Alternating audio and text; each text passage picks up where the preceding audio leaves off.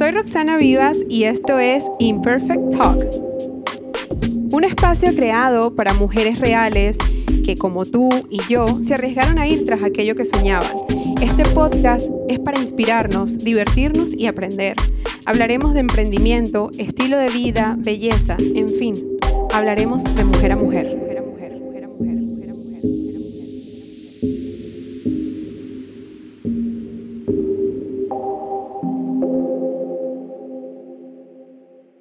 Primera invitada es María Ballesteros, creadora de Health Studio BCN, un espacio increíble con tips y recetas saludables, y también Earth Pit Brand, una tienda online dedicada a vender productos zero waste y sostenibles.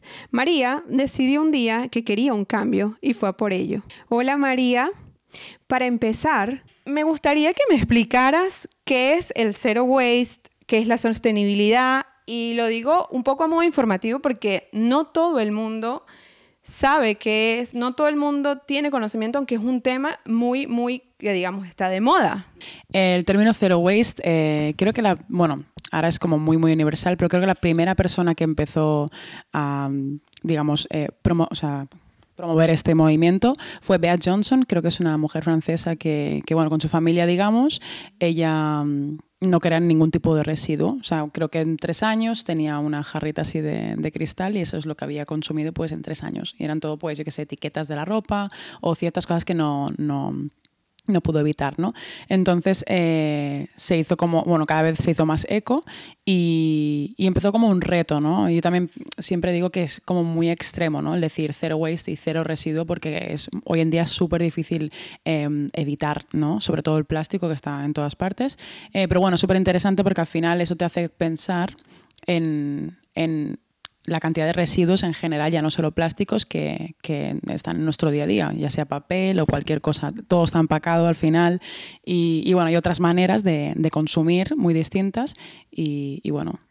¿Cómo surgió tu proyecto? Dinos tus redes, cuéntanos eh, dinos el nombre, cuéntanos cómo surgió esta necesidad de, de, crear un proyecto, porque tu background no era precisamente esto, y, y, esto es interesante, ¿no? Porque de cierta manera hay un cambio de vida, hay una María o Mary, yo te digo Mary de cariño, una Mary antes y una después, y eso es lo que me parece súper interesante. Yo empecé yo estudié diseño de modas, trabajé como estilista durante ocho años y, sí, vengo del mundo totalmente opuesto a esto. Eh, lo que pasa es que llegó un momento en el cual me di cuenta que no era algo que no me llenaba, no me hacía feliz y me di como un tiempo sabático que yo digo que fue un poco un tiempo sabático un poco más activo, ¿no? De ver a ver realmente qué es lo que me movía. Y yo siempre cuento que, bueno, mi padre es cocinero y me encanta la cocina y la fotografía y yo siempre pensaba, ostras, siempre que cocino un plato me lo decoro aparte de disfrutar cocinando, y luego lo presentaba pues a mi gusto, ¿no? Y de repente decía, hostia, le tiro una foto con la reflex tal. Y luego pensaba, joder, estas fotos nunca las cuelgo en ningún sitio.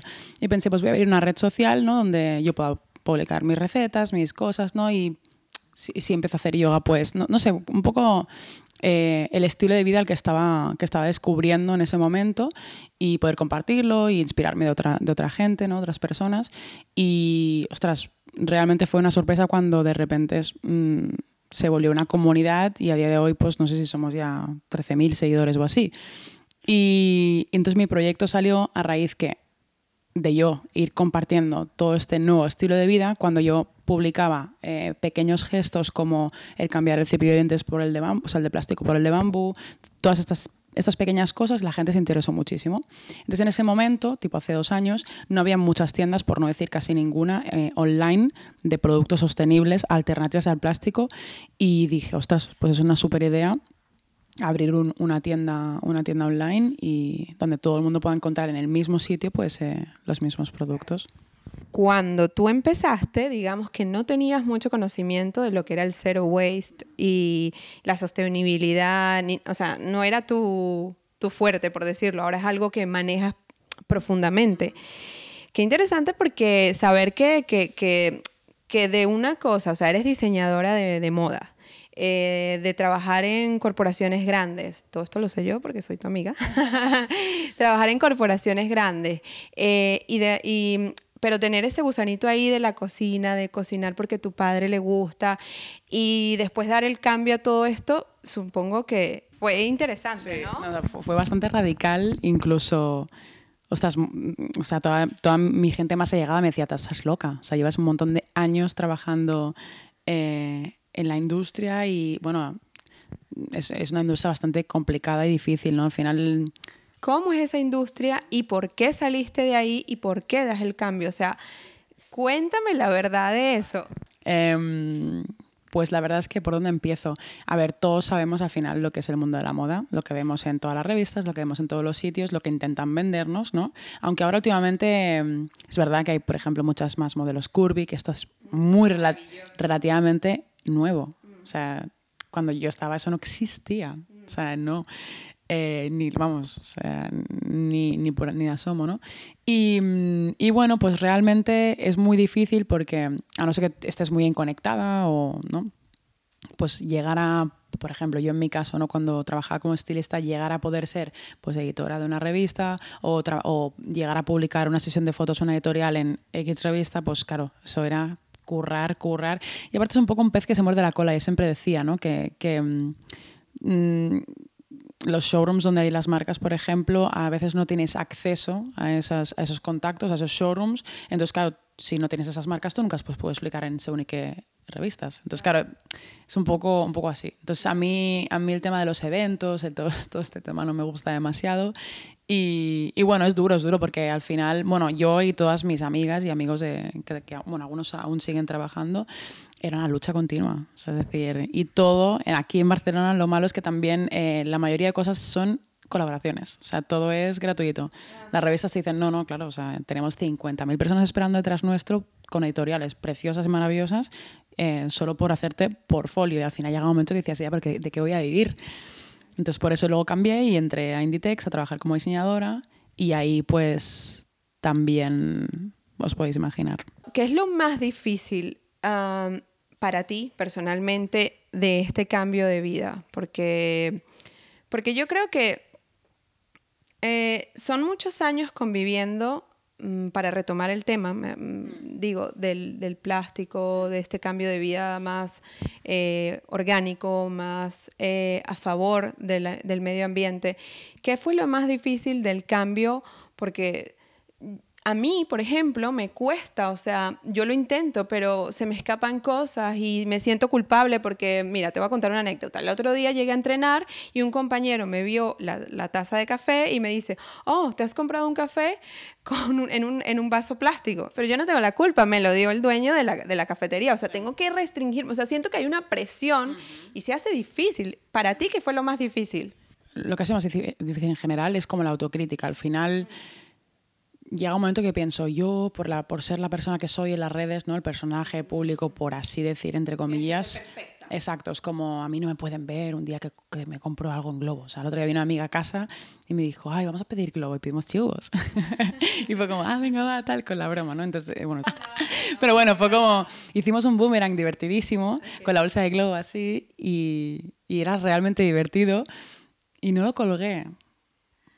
Entonces, claro, que no lo colgué porque tampoco, no. Pero en ese momento pensé, ostras, no puedo colgar esto, tengo una responsabilidad, yo creo, ante, ante bueno, en mis redes y que yo lo haga un día, no, no, no pasa nada, pero no, no voy a mostrarlo como algo divertido, como algo que no pasa nada, ¿sabes? Porque realmente sí pasa. O sea, al final, si, si normalizamos el, el hecho de. Y aquí voy a ser un poco radical. Es que yo, o sea, mi puede sonar un poco radical, pero al final yo me permito estas cosas, ¿no? Porque al final también es disfrutar y no se puede ser 100% cada día, ¿no?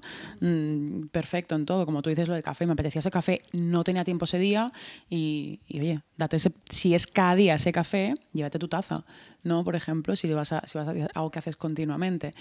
Pero, por ejemplo, y es lo que digo, si normalizamos el, simple hecho de, de, pedir por aplicaciones estas de, ¿no? de delivery, aunque te pongan este 100% biodegradable, no lo es. Normalmente los productos que, y eso, es súper importante, saber lo que mucha gente no lo sabe. Yo estoy cansada de ir a cafeterías y decirle, no me pongas cañita, ay no, pero es de, fécula de maíz, es de fécula de no sé qué, y dices, ya, pero mm, el problema es que la producción de esa cañita todos los recursos naturales que necesita, todo, o sea, en general es incluso a veces peor que el plástico. O sea, todo lo que genera la producción de esa cañita, aunque luego sea biodegradable y no esté 500 años en el mar flotando, pero me explico, ¿no? Al final como que, eso es el greenwashing que hacen muchas empresas, es como, ah, es biodegradable, entonces todos ya, uff, y ahora podemos respirar y podemos seguir consumiendo y consumiendo. Así que bueno, o sea, mm, es duro, o sea, es duro porque, bueno, es como hacer un poco malabares, ¿no? A veces dices, eh, también tengo que disfrutar, también un día me apetece y, tal. Pero lo que te digo, lo que es más rutina, lo que es más mi día a día, pues intento siempre evitarlo al 100%. De cierta manera, tienes como ya un hábito y se te ha hecho súper fácil, pero ¿no sientes que el hecho de tener una, una, una plataforma, una comunidad, que, unos valores, porque has creado esa comunidad con valores y que, y que de repente te permita salirte por un instante, porque eres mujer, eres humana, eres, te equivocas, cometes errores, de repente eso, estabas disfrutando ese momento y eres humano y ese día a lo mejor no te apetecía, ese día estabas cansada porque trabajas todo el día, porque te dedicas todo el día y de repente dices, oye, no porque no va con mis valores, pero detrás de esa red social hay una persona también real que se puede equivocar y eso es lo que me duele a mí.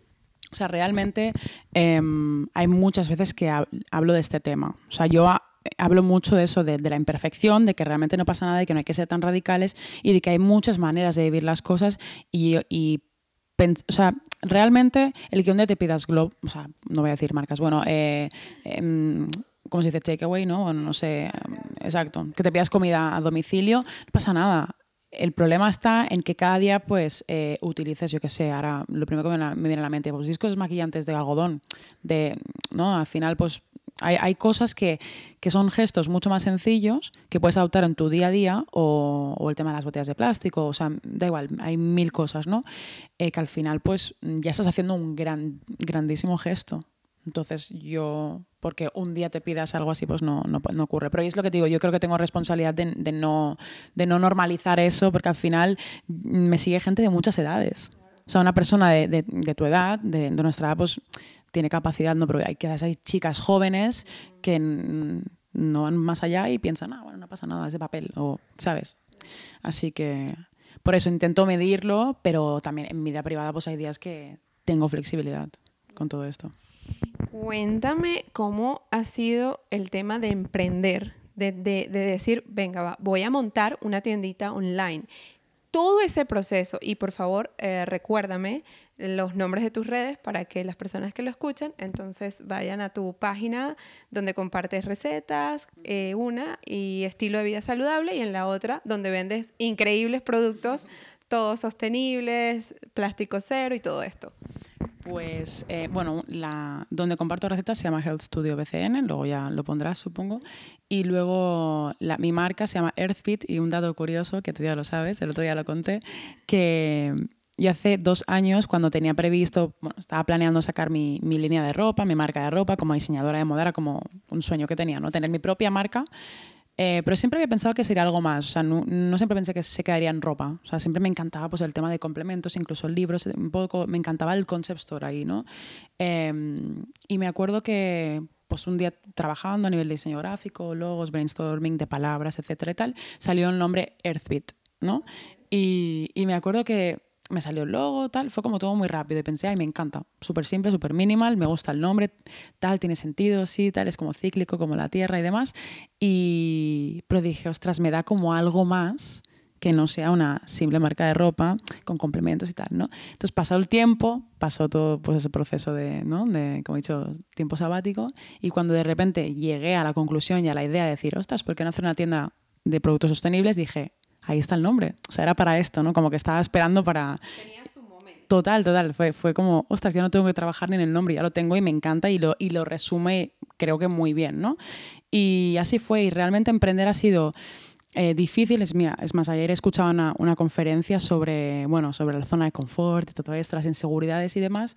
Y, hostia, yo me acuerdo que en ese momento salí de mi zona de confort totalmente, totalmente porque, bueno, siempre te hay personas en la vida que siempre te dicen que para empezar un negocio tienes que tener un montón de capital, tienes que tener un plan de negocio, tienes que no, o sea, entonces yo recuerdo que una de mis, eh, un poco mis tácticas así fue, como yo no, como yo no tenía capital, pues para, pues para, qué sé, para contratar publicidad, marketing y no y pensaba imposible, ¿no?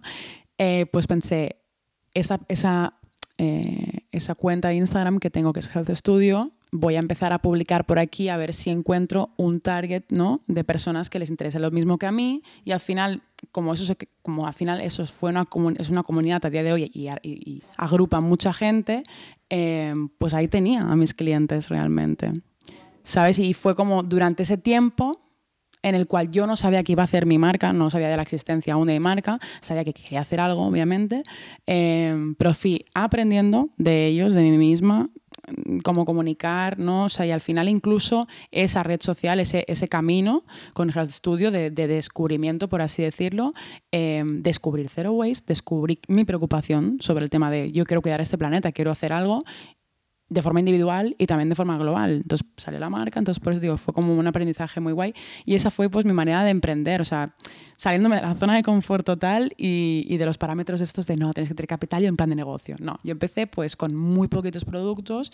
Eh, exacto, yo pensé, tengo, tengo clientes que, que están interesadísimos con este producto, este producto es de algunos, los del principio, de necesidad básica, es decir, un cepillo de dientes, ¿no? Ahora ya tengo libros, ahora tengo ya otras cosas que son como más de wellness, ¿no? Como así decir, más... Em, pero en ese momento eran cosas como digo, son útiles, tiene sentido, empiezo con pocas cantidades, yo tenía márgenes muy pequeños al principio, obviamente de beneficio, ¿no? Empecé con muy poquitas cantidades y con una web muy sencilla, que con el tiempo la fui pues mejorando y, y así fue. O sea, fue muy poco a poco.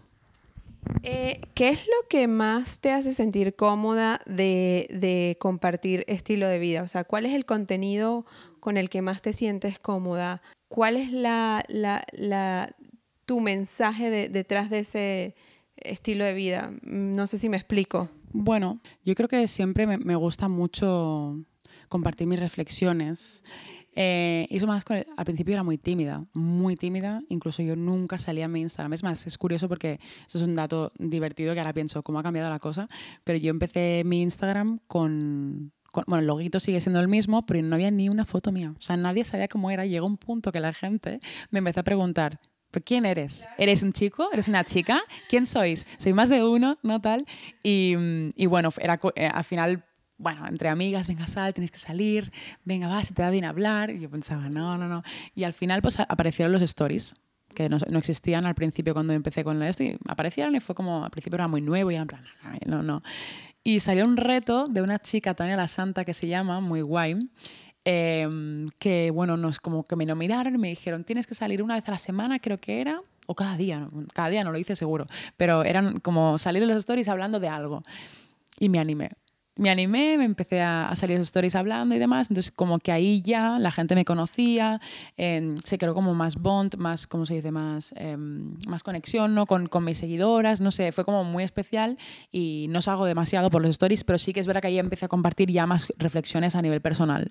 Entonces creo que es lo que más me gusta, ¿no? El, eso, el crecimiento personal y como ligado a todos estos pequeños cambios, ¿no? Porque al final, em, bueno, las redes sociales como en cualquier sitio, ¿no? Nos encontramos como, bueno, con sí, todo tipo de, cosas y movimientos, ¿no? En, general, veganismo, tal, y todo es como muy radical y al final yo lo que intento como comunicar es haz lo que te haga vibrar y sentir bien y no, no, te, no te pongas tanta presión y tampoco a los demás, ¿no? Al final es que vivimos en un mundo con, con las redes sociales, yo creo que con una crítica brutal. Eso te quería preguntar, ¿cómo llevas el tema de las redes sociales? Porque hay una presión, o sea, hay una presión y en tu caso me imagino que, como lo decíamos atrás, eh, el hecho de ser, eh, de compartir este tipo de contenido te condiciona y de cierta manera eh, también te exige como, o sea, yo siento que hay un punto en el que las redes sociales para... En este momento están generando comunidades y es lo más bonito que está pasando, pero al mismo tiempo te generan una presión porque te vuelves competitiva, te comparas, te, te, te, esta tienda vende más que la mía o tiene esto, o esta chica dijo esto que yo no dije, y al final te agobias, te cansas, te frustras, y entonces, ¿cómo lo llevas? Porque, porque ya tú tienes un número importante de seguidores, una comunidad, y quieres o no, a veces me imagino que hay un gusanito que viene, fastidia, y tú tienes que decirle, oye, no, que yo no, que yo no voy a jugar este juego, ¿sabes? Pues creo que, creo que tú no lo sabes lo que me pasó. ¿No? Madre mía, esto es muy gossip. o sea, yo creo que fui de las pocas personas, bueno, conozco a otra chica que tiene muchos seguidores, pobre, que también le llovió una hace muy poco, muy dura. Y digo muy dura porque al final, ostras, es como cuando te atacan de esa manera, de forma pública, es durísimo. Yo ya no, me, ya no me explico gente que tenga pues mucho más que yo, ¿no? Y que les ataquen de otras maneras. Pero yo en el momento y lo voy a explicar. No voy a decir nombres, obviamente, pero voy a explicar lo que me pasó y fue realmente doloroso. Lloré mucho, lo pasé muy mal, pero me enseñó muchísimo también a la vez, ¿no? Em, yo cuando yo llevaba tiempo ya con el estudio, bastante, ya incluso tenía los 10.000 o así, aprox, bueno, no sé, tenía, sí, tenía ya bastantes, digamos, eh, y mi marca llevaba dos meses en, en, el, mercado, ya te digo, mi Instagram, te puedes imaginar el Instagram de la marca, tres, cuatro fotos, eh, muy poca gente, yo intentando pues eh, hacerla crecer desde el otro Instagram, ¿no? Comunicando y tal, yendo a markets, bueno, boca a boca. Y de repente un día, eh, por eso te digo, yo el plan de negocio pasé de tres pueblos. Entonces tampoco hice como un estudio de mi competencia. O sea, sí, a ver, tienes que hacer un mínimo, ¿no? Pero si, si, te, tanto, al final nunca harías nada, ¿no? Yo pensé, es un producto que, o sea, al final, bueno, siempre pongo el ejemplo, aunque no sea quizás muy comparable, pero hay 50.000 panaderías y todo el mundo compra pan, ¿no? Pues, o sea, si al final estamos yendo a un futuro más sostenible, pues da igual que haya cuatro tiendas en Barcelona, como yo. Pues yo seré la quinta y lo haré diferente, y mis productos será diferente, mi fotografía será diferente, mi forma de comunicar será diferente. Yo en un futuro, cuando pueda tener más productos como es ahora, pues la gente le gustará más mi selección, qué sé yo, ¿no?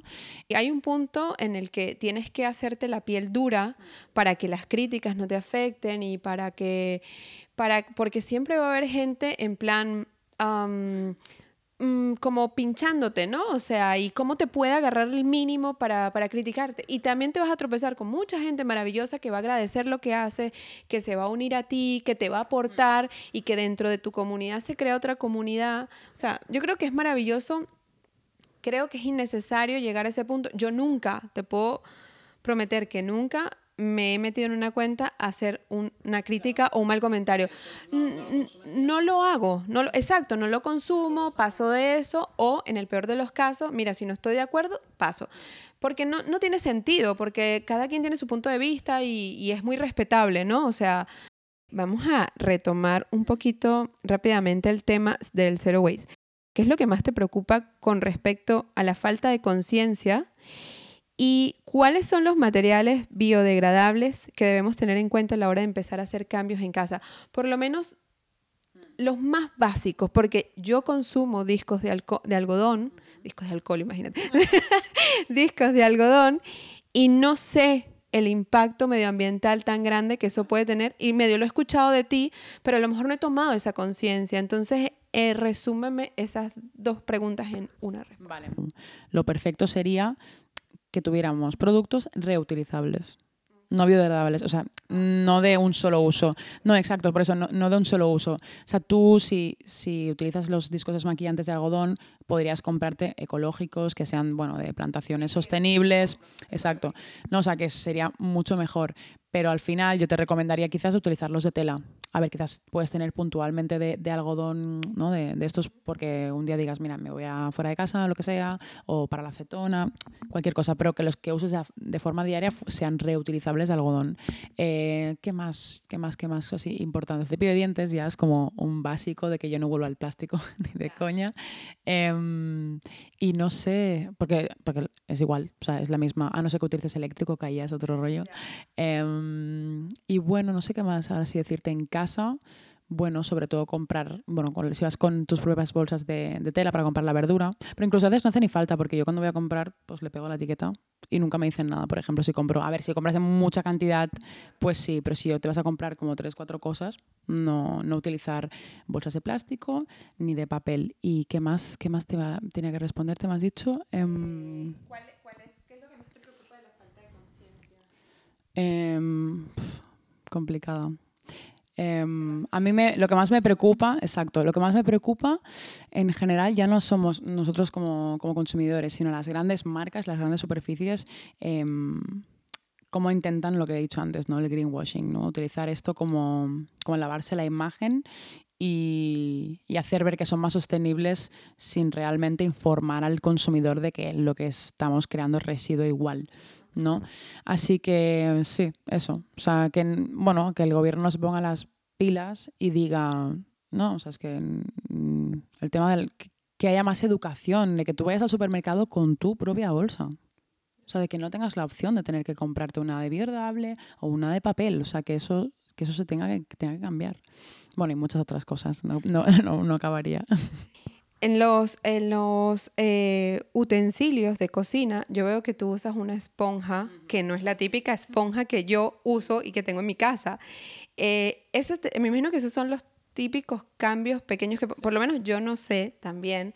Y eso es lo que, con es, por eso hice, con esa intención hice este, este podcast, porque mm, crear, o sea, conciencia, ¿no? O sea, yo no tengo conciencia de por qué mi esponja es más mala que, o no es tan buena como la tuya, ¿me entiendes? ¿Cuál es la diferencia entre la lufa y la esponja normal que yo tengo en mi casa, que no es la que tú usas? Eh, la lufa viene de la familia del calabacín y digamos que es la parte como del esqueleto por dentro que pasa un proceso como de secado, me parece, te juro, sí. Muy fuerte, ya te, enseñaré fotos, si quieres pones fotos, muy original. Entonces, eh, cuando está seca es muy robusta y así como muy rígida, pero luego cuando entra en contacto con el agua pues es una esponja pero con bastante consistencia, o sea, no es una esponja flojita como de la ducha. Entonces, em, bueno, se vende las cosas de diferentes maneras y tal, y bueno, hay gente que incluso las corta de forma natural, tal cual sale de la planta, em, pero bueno, está, es interesante porque las, hay algunas que las cosen a modo estropajo y para lavar los platos, para fregar la cocina, baño, etcétera, es como un estropajo normal. ¿Qué pasa? A diferencia, es eso sí que es 100% biodegradable, eso es un, no tiene nada más. Em, pero bueno, a diferencia de los, de los, de los estropajos cotidianos, ¿no? cualquiera que podemos encontrar, todos son de plástico y al final eso, eh, en cada uso, da igual que lo, acabas de estrenar como al final de, de sus días, ¿no? de este estropajo clásico, eh, desprende un montón de microplásticos al agua. Entonces está contaminando desde el día uno que lo estamos utilizando. Entonces, estos microplásticos, total, esos microplásticos son los que al final los peces se comen, nosotros bebemos. O sea, es como ya no es solo el hecho de la contaminación. O sea, me explico, ya es salud. Sí, exacto. cuéntame de ti, ¿te sientes realizada en este punto en el que estás, tanto personalmente como con tu negocio online, como mujer emprendedora? ¿Cómo te sientes? Muy bien, pero quiero ya hacer como otro pasito más. O sea, ahora mm, sí, o sea, ahora por el momento estaba, bueno, estoy sola en la marca y, tengo como ganas de evolucionar un poquito más. Desde hace poco ya tengo varios productos que son más, como he dicho antes, más concept store, ¿no? Y me gustaría más, pues eso, ¿no? Tirar un poco, o sea, crecer un poquito más, quizás tener un local físico y, y en Barcelona y, y, bueno, me gustaría mucho más colaborar con ONGs, o sea, tener más tiempo para colaborar con proyectos eh, que ayuden a, a, causas directas, ¿no? Es decir, poder mm, ayudar de forma más activa. De aquí a poquito ya eh, empiezo con el primero, que es para una ONG, ya, ya os contaré. ¿Y cómo defines el éxito? ¿Qué es el éxito para ti en esta etapa de tu vida? Porque para muchas personas el éxito puede ser el cargo más alto dentro de una compañía, el sueldo más alto. Eh, el éxito es muy relativo, ¿no? O sea, para mujeres el éxito es llevar su vida personal también, de cierta manera, no, no, quiero decir perfecta porque no hay perfección y es terrible quererlo ser, pero sí tener una vida personal mucho más estable y que se complemente con tu éxito laboral, pero ¿cómo defines tú el éxito? ¿Qué es para ti el éxito? Y más hoy en día que hay de cierta manera, buena competitividad, pero la hay. Pues para mí el éxito, o sea, sonará como muy, muy cheesy, como yo digo, pero para mí es, no sé, el, el, el, encontrar como... Es que me sale en inglés la expresión. Como, como encontrar eh, tu... encontrar como tu...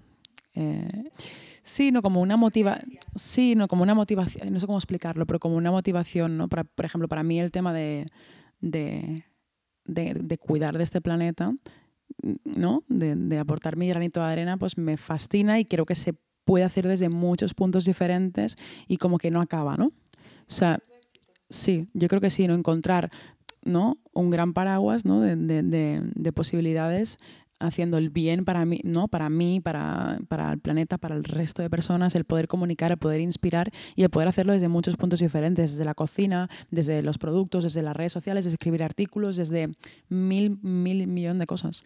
No, al final, no sé, es eso, encontrar como un poco una motivación así. Para mí eso es como el regalo más grande desde cuando explicaba el momento del mundo de la moda ahora, ¿no?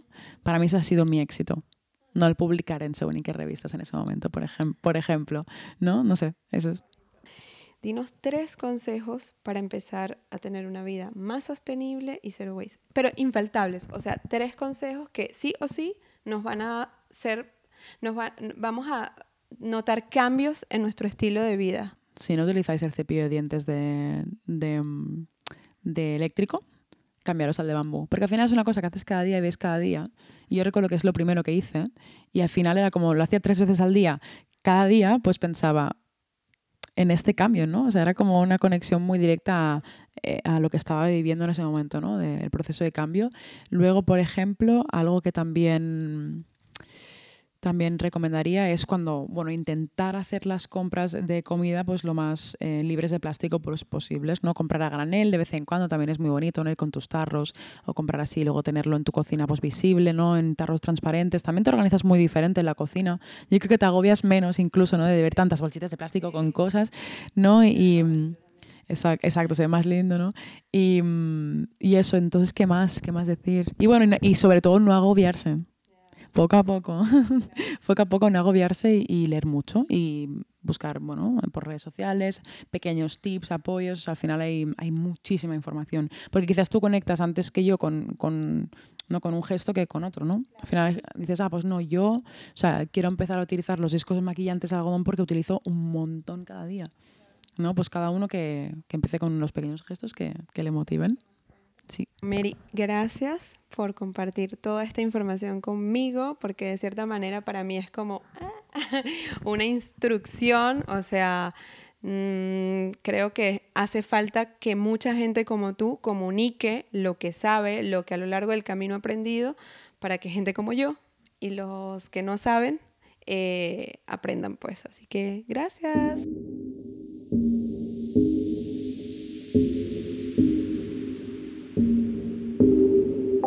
Gracias por haber llegado hasta el final. Espero esta mujer les haya inspirado tanto como a mí. Si les gustó este podcast y creen que puede inspirar a otras mujeres, les pido compártanlo. No olviden suscribirse y si no es mucho, déjenme un review. Eso es todo. Nos escuchamos en el próximo Imperfect Talk.